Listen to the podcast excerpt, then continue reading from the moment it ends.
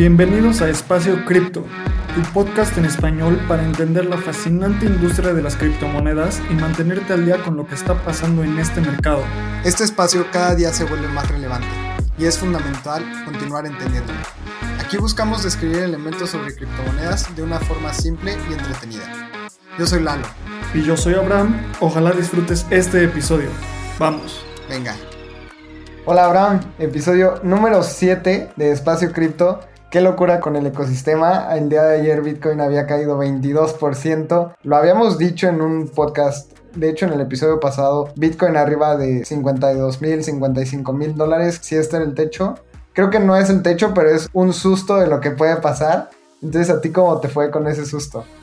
Sí, qué emoción, ¿no? Puesto a una contracción de mercado del 20% y no se dejaron esperar los memes de los novatos vendiendo todo su Bitcoin que habían comprado a 52 mil y vendiendo a 48 y así apanicados y ni modo. Simplemente bajó, ya está en 50 mil otra vez. Tú dijiste súper experto que iba a bajar, que los técnicos decían eso y le atinaste el análisis técnico una vez más cumpliendo su propósito. Y hoy tenemos un episodio bastante emocionante y más que emocionante, interesante y muy importante para el ecosistema cripto, que es qué pasó con Tether. Tether fue la primer stablecoin fundada en 2014 y ¿qué es un stablecoin? Es un criptoactivo que tiene su valor pegado a un dólar por diversos motivos pueden ser Específicamente Tether es una, un stablecoin colateralizado. Esto quiere decir que por cada Tether que existe en el blockchain de Ethereum hay un dólar que está respaldando esto. Entonces, me emociona platicarle a la gente qué pasó con Tether. A ver, empecemos. ¿Cómo ves esto de, de Tether? Es un tema bien interesante porque Tether empezó en 2014 es la stablecoin por, excelencia dentro del mundo cripto por temas de volumen. Tether representa dos tercios del volumen total de las criptomonedas. De hecho, tiene más volumen que Bitcoin. Y esto significa que pues, mucha gente confía en ella o la utiliza. Y ahora que han anunciado, bueno, vamos, a dar como el encabezado de la noticia. Tether informará y será transparente con sus reservas pagará una multa de 18.5 millones de dólares tras el acuerdo con el Attorney General Office de Nueva York, porque 22 meses atrás la oficina de la Procuraduría General del Estado de Nueva York alegó en contra de Bitfinex, que es un exchange muy importante, de haber cubierto pérdidas por 850 millones de dólares en consecuencia de la quiebra de un ex socio que se llamaba Crypto Capital Corp y según la oficina de Nueva York, había dicho que Bitfinex había cubierto estas pérdidas con dinero de la reserva de Tether. Y ahora llegaron a la conclusión que no pasó así. Van a pagar 18.5 millones, pero Tether ni Bitfinex salen mal librados de esto. Justo, y a ver, poniéndolo en resumen, Tether es este stablecoin. La compañía que inició Tether es Bitfinex, este exchange de lo que los acusaron es que eh, hace unos años este procesador de pagos llamado Crypto Capital básicamente quebró y eso le dio una crisis de liquidez a Bitfinex y de lo que lo acusaban a Tether específicamente es que había utilizado las reservas que respaldaban la criptomoneda Tether para dárselas a Bitfinex y con esto poder tener liquidez. Obviamente esto es ilegal y no podían hacer esto, entonces la investigación concluyó que los puntos importantes es que Tether cierra esta investigación pagando una multa de 18 millones de dólares, pero no admite que actuó mal. ¿Y qué quiere decir esto? Al no admitir que actuó mal, eso no solo quiere decir como, oye, te pago, pero no hice nada, sino que el juez y el Attorney General de Nueva York aceptó que Tether dijera que no actuó mal. Esto es muy importante porque le pasa mucha certidumbre al mercado cripto. También me encantaría entrar un poco más a detalle de por qué este punto de Tether es tan importante. Como hemos hablado en los diferentes episodios, justo estamos entrando en un bull market, ¿no? O bueno, ya estamos a la mitad de un bull market. Y siempre en todos los bull markets hay estos factores que en inglés se le llaman eh, FUD, FUD, que es Fear, Uncertainty and Doubt. O sea, en, en español, miedo, incertidumbre y duda. Y son factores que hacen que poco a poco la narrativa muy alcista de, las, de cualquier mercado alcista sea baje. Entonces, en este mercado alcista, yo he visto tres principales factores de food. Uno, las preocupaciones del medio ambiente. Muchas noticias diciendo Bitcoin está hirviendo los mares, Bitcoin es un activo sucio, Bitcoin es todo esto. Y la verdad, después haremos un episodio de todo esto porque afortunadamente mi carrera fue ingeniería en desarrollo sustentable, entonces sé muy bien de qué hablan estas, estas personas cuando hablan de esto y luego explicaremos. El segundo factor que hay es que hay un miedo de que los gobiernos prohíban cripto, ¿no? Cosas como en India se está empezando a discutir y esto es porque a los gobiernos les da miedo que cripto sea tan grande que eventualmente tengan que controlarlo. Pero bueno, eso es un miedo que si llega a pasar quiere decir que Bitcoin está en precios muy altos y dominando una gran cantidad de mercado, entonces en realidad es algo positivo, ¿no? Y el tercer factor que hemos visto es este punto de Tether. ¿Por qué era un miedo Tether?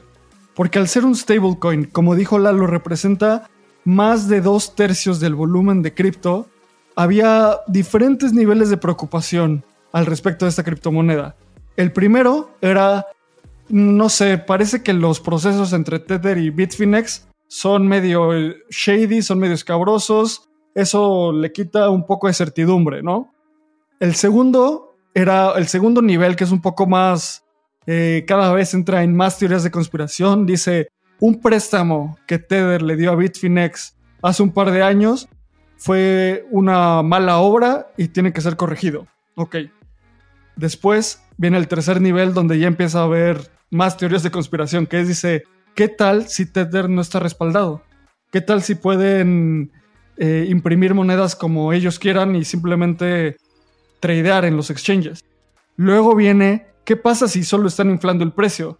Y al final, que el último factor de teoría de conspiración es, ya, definitivamente están inflando el precio, eh, no está respaldado, pueden hacer lo que quieran con el precio de Bitcoin, a final de cuentas, con este factor que se cerró en estos días, esta multa de 18 millones de dólares, concluimos que los puntos 1 y 2 son reales. Los procesos entre Tether y Bitfinex fueron escabrosos, no completamente claros. El préstamo de Tether a Bitfinex sí estuvo raro, pero todos los demás puntos, pues no son ciertos. Es una teoría de conspiración. Y a final de cuentas, si uno de los reguladores más importantes del mundo que es el Attorney General de Nueva York, no está entrando a investigar si Tether está o no está respaldado, si manipulan el precio o no, que esta conclusión nos lleva a pensar que no.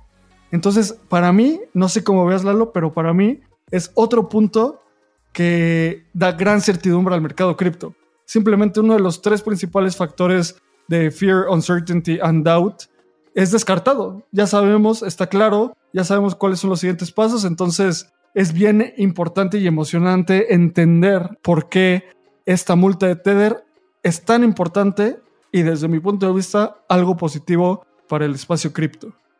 Completamente. Esta noticia tiene un gran impacto porque da muchísima seguridad a inversionistas que todavía no están dentro del mundo cripto y voltean a ver y dicen, ok, la Procuraduría General del Estado de Nueva York, que es probablemente la Procuraduría más importante y más apegada a la ley del mundo, ha dicho que no hay nada que procesar en contra de Tether. Entonces, esto da muchísima seguridad a los inversionistas dentro y fuera del mundo cripto.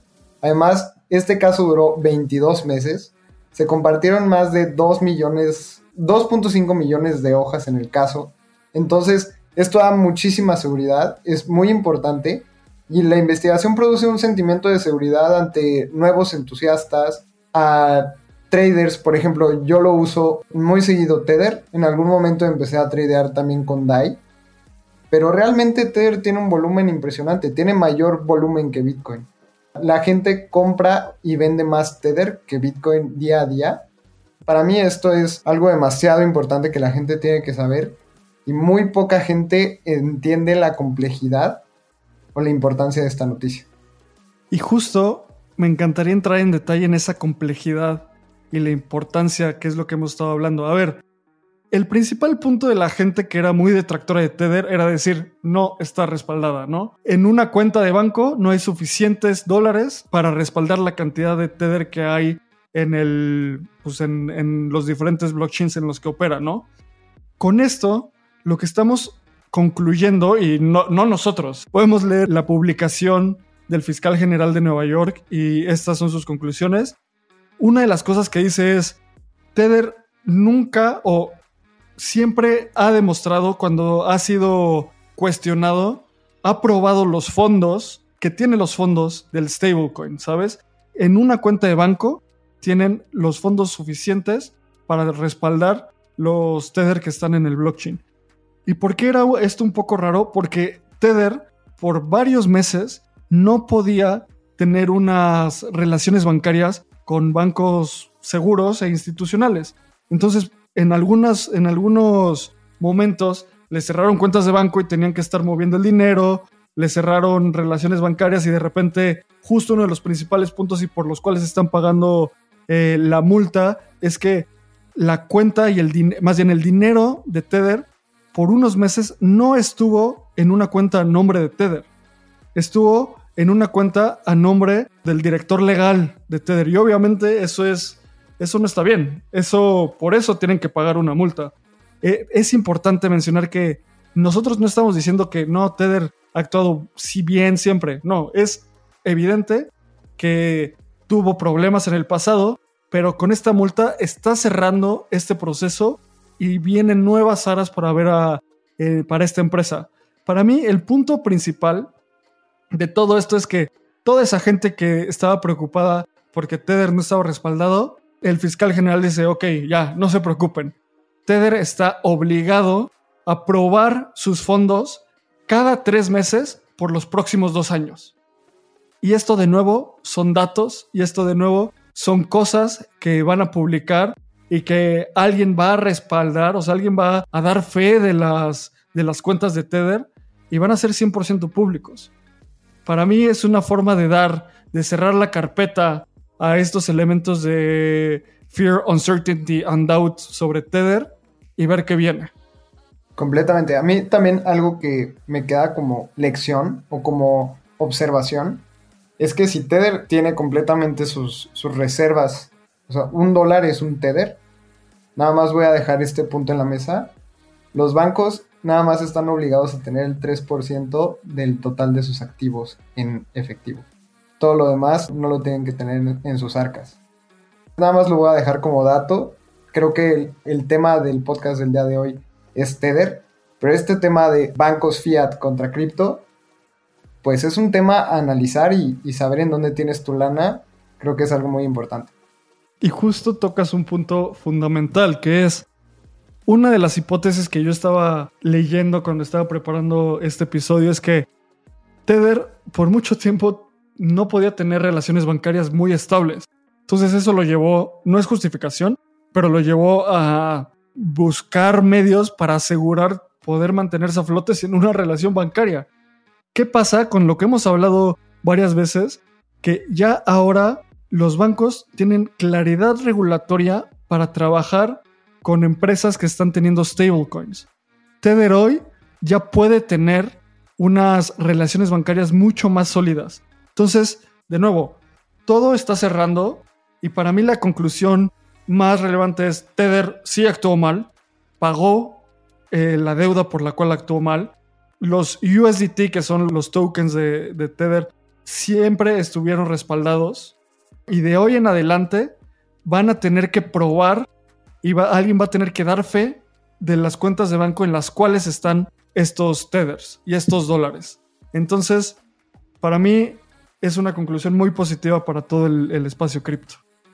Todos ganan. Creo que aquí Tether gana porque lo van a dejar de investigar. Ya dio los 2.5 millones de papeles, su multa de 18.5 millones de dólares. Los van a dejar en paz. Bitfinex, que en 2018 era el exchange más importante del mundo, era el Binance de esa época, también ya va a poder operar de una manera más libre, entonces va a haber más competencia.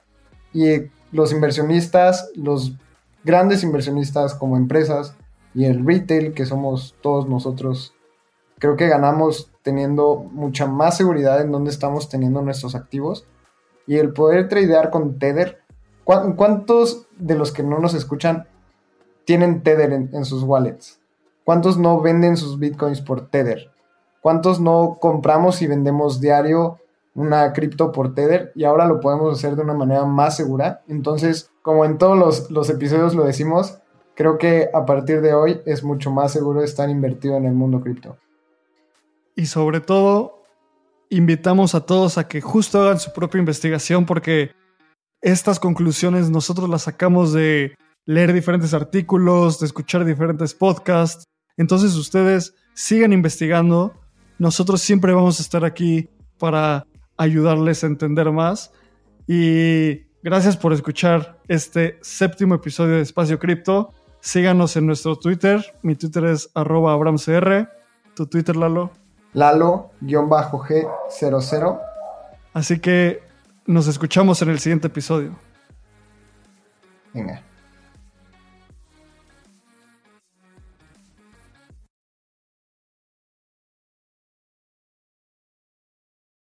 Este guion de Mundo Futuro lo escribió una inteligencia artificial. Imagina un mundo donde la tecnología se convierte en una extensión natural de nuestras vidas. Donde cada experiencia se eleva a niveles inimaginables de simplicidad. Un mundo donde los límites se desdibujan y las ideas se hacen realidad con un solo toque. El mundo cambiará más en los próximos 10 años que en los últimos 100. Yo soy Jorge Alor. Yo Mario Valle. Y yo Jaime Limón. No te pierdas Mundo Futuro, el principio del fin. Disponible en cualquier plataforma de podcast. Mundo Futuro, Mundo Futuro.